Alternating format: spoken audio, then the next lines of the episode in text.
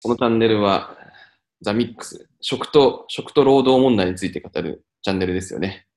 というわけで、池桃子先生を中心に、食についてホットな話題を提供していく。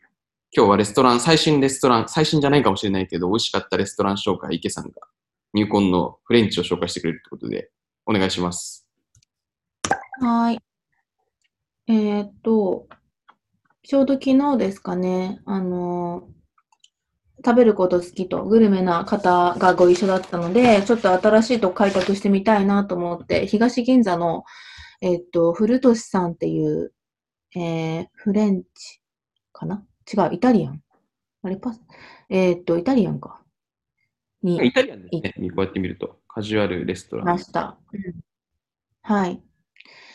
で、なんか、もともと食べログだったかな？で気になってて、あのーなんかコース、ん？コースかランチもディナーも確かコースだけなんですけど、まあ日本のなんか各地の、えっと、素材を楽しめるコースですっていう形で、なんかこう、メニューとかの構成も、なんか、あの、食事、食事名というか、なんていうの、メニュー名が書いてあるんじゃなくて、あの、サラダからアパタイザーか全部、なんか何を使っているとか、なんかその素材だけを、えっと、少しちょっと切り取った、もて、えっと、お品書きみたいのをいただいて、あとは何が出てくるかお楽しみにっていうような、ちょっとエンタメ性もあるレストランで、すごく、あの、楽しく美味しくいただいてきました。で、なんだろう、まあ見た目とかももちろんすごく華やかで、どの、えっと、お皿も良かったんですけど、なんか、あのーなんだったっけな、えっと、例えばなんかアパタイザーだったっけな、多分アパタイザーだと思うんですけど、ちょっとこん、あの今お二人にも情報を送らせてもらったんで、まあ見てもらえればと思うんですけど、なんか、うんと、人、例えばなんか、えーお品書きに何々、例えば落花生とピーナッツ、なんかかな、んとかって、素材が書いてあって、かける2とか、なんかこう、本当に最低限の素材の情報とか、なんかそう数字だけが載ってて、これなんだろうとか、落花生ともって、もってのほかってなんだろうとか、まあ、あの、菊の種類だったんですけど、菊っていうかお花か。食べるエディブルフラワーのお花の種類だったんですけど、とか、で、かける2っていうのは2品になって、いろいろと、あの、出てく、時間差で出してくれるとか、なんかそういうところも、あ、そういうことか、みたいな。なんかその、そのまま出された、えっ、と、お皿を楽しむだけじゃなくて、あ、これってそういう意味だったんだ、みたいな。なんかそういういろんなところで随所楽しませてくれるっていうのが、すごい楽しかったなっていう印象でした。で、うん。で、なんか、なんだろうな。で、サラダとかも、まあ、あの、契約農家さんから届いたサラダとか、ほんとシンプルに温野菜だったかな。彩り豊かな温野菜のプレートとかが出たんですけど、なんかそれに、その、まあ、要は、お塩かけて召し上がりくださいとか、ソースかけて召し上がりくださいだったら結構、まあ、普通というか、はいって感じなんですけど、すごい可愛い鉢植えみたいのに入った、で、シャベル、ミニシャベルみたいなのが入ってて、これは銀座の土ですとか言って、で、なんかそれを振りかけて、なんかいろんな、なんだろうな、カツオとか、あと、アンチョビで言ったかななんかすごいいろんなフレ、いろんな香りのするフレークっぽい、えっと、調味料だったんですけど、それをかけてお召し上がりくださいとかっていう、なんかちょっと見せ方とかも、ただ塩コショウとかっていうんじゃなくて、なんかこう、少し、なんて、遊び心がある。銀座の土って何みたいな。でもまあ、かけてみたら、あ、美味しいねっていろんなフレーバーの、なんていうんですかね、あの、味変ができるようなところもすごく面白いな。シンプルな野菜が、なんかこう、ちょっと面白い変わった出し方の調味料で楽しくなるなとかっていうところも、やっぱスパイス、スパイス、まあ、スパイスだ、思いっきりスパイスかなっていうのはちょっと定かじゃないんですけど、でもなんかそういうワンアクセントで料理がもっと楽しくなるっていうのは、すごくいい見せ方だなって、しかも美味しかったんで、とっても面白いなって思いましたね。で、最後デザートが、なんかナスとマッシュルームとチョコレートって書いてあって、ナスとかって思ったんですけど、本当に焼きナス？蒸しナス？が、えっ、と、何のアイスだったっけ？ちょっと今、ど忘れちゃったんですけど、なんかクリーミーなチーズ、マスカルポ？ー、なんかチーズ系のアイスだったかな？とかと一緒に食べるとすごく美味しくて、ああ、こういう楽しみ方もあるんだっていうのが、そう素材だけのあのマリアージュもすごい楽しかったですし、アイディアがすごくいろいろと面白いお店だなと思ったので、ちょっとここでご紹介しようかなと思って、今日はお話ししました。ここ、ちなみに行ったことありますね。あ、本当ですか？ランチディナー？2年ぐらい前、あ、そう、ディナー、なんか2年ぐらい前に、うん。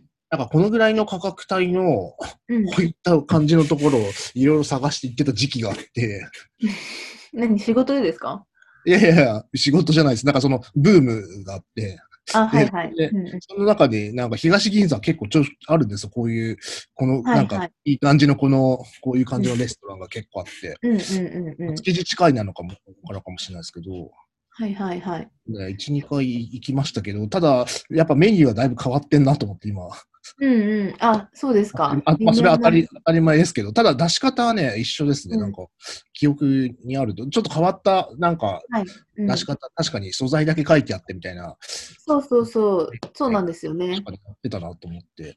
そう、なんか素材だけ書いてあって、でも素材だけ書いてあって、メニューが出るは、まあ他にも結構メレストランあると思うんですけど、プラスアルファのそのソースだったりとか、あと、あ、そう、なんか最初のサラダも、なんか、ポタージュみたいなのかけていただくんですよね。だからサラダを食べた後にそのポタージュも飲めるみたいな、なんかちょっとえー面白い、本当に、あの、出し方面白いし、面白いだけじゃなくてきちんと美味しいっていうところが、はいはい。あ、なんかセンスがいいなって思った記憶で。なんか、あの、盛り付けっていうとちょっとあれですけど、なんていうんですか、うん。あの、プレート、なんかすごいなんかね、はい。やたらおしゃれな感じの盛り付け方。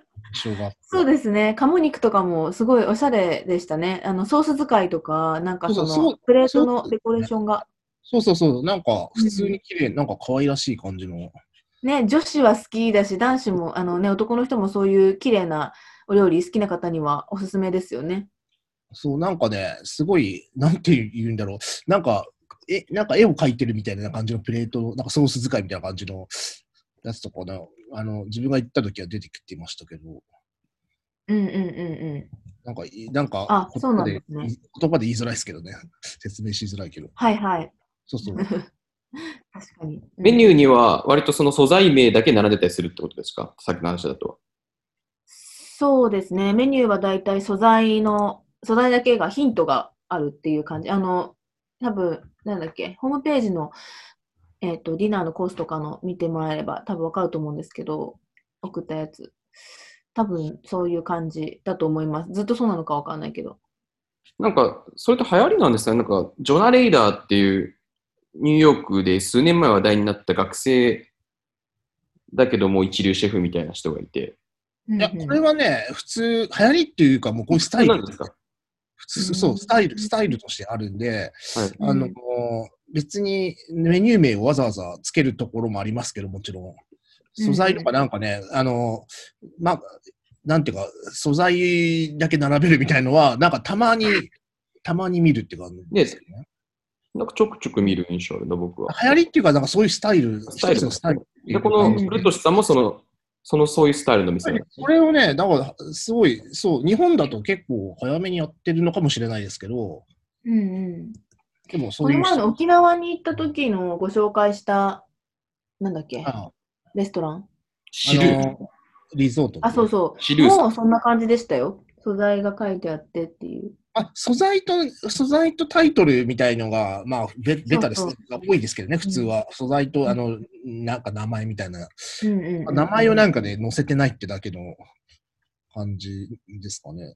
うん。って方ですかとしてね。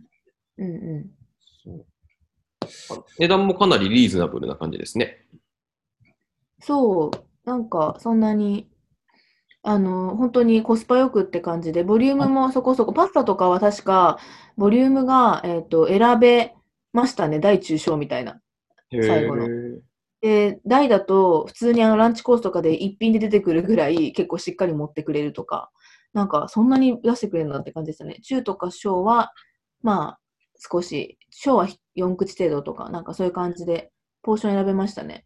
一応カジュアルっていうくくりなんですよね、レストランとしては。カジュアルレストランとか、確かに東銀座、僕はい。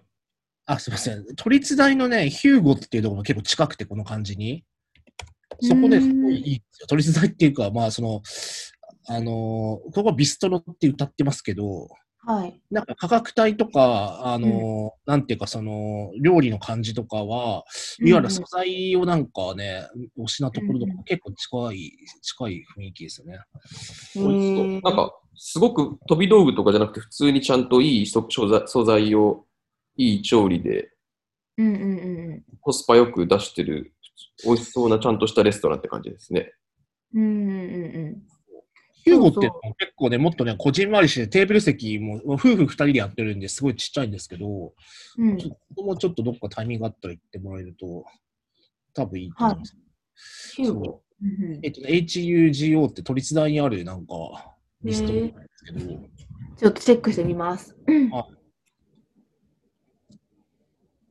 っていうか、あ、うん何でしたっけ、この古俊さん、いや、良さそうだなと思って、普通にすごいそいいつなそつなさそうで、行ね、なんかぜひ、よあの機会があれば行ってみてください。ってみようかうん。な。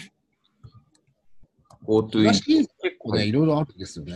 ありますね。なんか僕もよくうんカジュアルフレンチとかで、確かにこの価格帯で食べれる店とかよく行ってましたね。もうちょっとビストロでしたけど、うんうん。なんて店だったかもう忘れちゃったな。全然関係ないけど、あれがある、あれ、なんだっけ。あ、まあいいや、そうですね。うん。いや、なんか、これ、いや、なんかね、あの、ジョン・レノンと小野洋子がよく使ってた喫茶店みたいなのがあって、古い。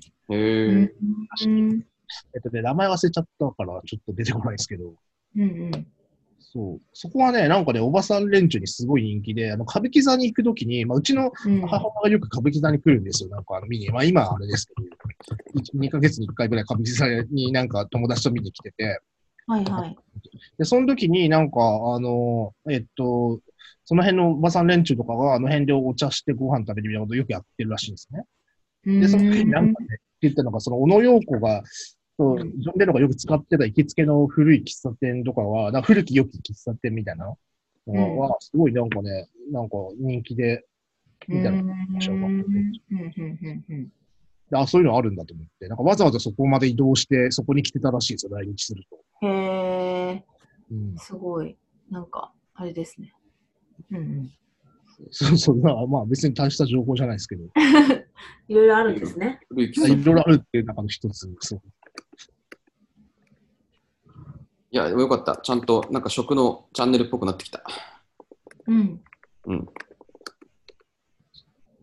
いい感じですね。こういう、助かったです。こういう食の情報をちょっともらって、行ってみると。うん。今日はじゃあ、このぐらいにしますか？はい。ぜひ行ってみてください。はい、ちょっと行ってみようかな。古俊さん、うん。だし銀座の、なんか美味しそう。契約の。昨日は、はい、空いてたので、で、あと今は多分ちょっとコロナの影響もあって、ラスト、クローズがちょっと早いのか、10時に閉店なんで、早めにあのご飯行けるときは、ディナーの場合、おすすめかなって感じです。今予約しないといけない感じなんですかね、そういう。どうなんだろう？一応予約していきましたけど、でもね、入れちゃうんじゃないかな。なんか席数を減らしてたりとかしませんでしたっけ？しないんですか？あ、わかんない。昨日が初めてだったんで、席数がどれぐらいか。店っていうか一般的に、最近全然そういうとこ行ってないんですけど、コロナとかだと、はいはいなんか座席をね、一個飛びとかにしてて、空いてるように見えて、うん実はなんか入れなかったみたいな、うんうんうんうん。そそうでもないんですよね、じゃあ。いや、普通に席数はあった気がするんですけど、でも、入りが、ま、間引いてんのか、全然なんか昨日はそんなに空いてたんで。まあ、曜日もあるかもですけど。いろいろってるんですね。うんうん。わかりました。おすすめ、おすすめというか、はい、興味ある方はぜひ。はい、行ってみます。はい。はい。イケモンを中心にお送りする食の、食のポッドキャスト。今日は東銀座のカジュアルレストラン、古俊さん紹介しました。はい。行ってみたいですね。はい。はいぜひぜひ。はいこちらでありがとうございました。ありがとうございました。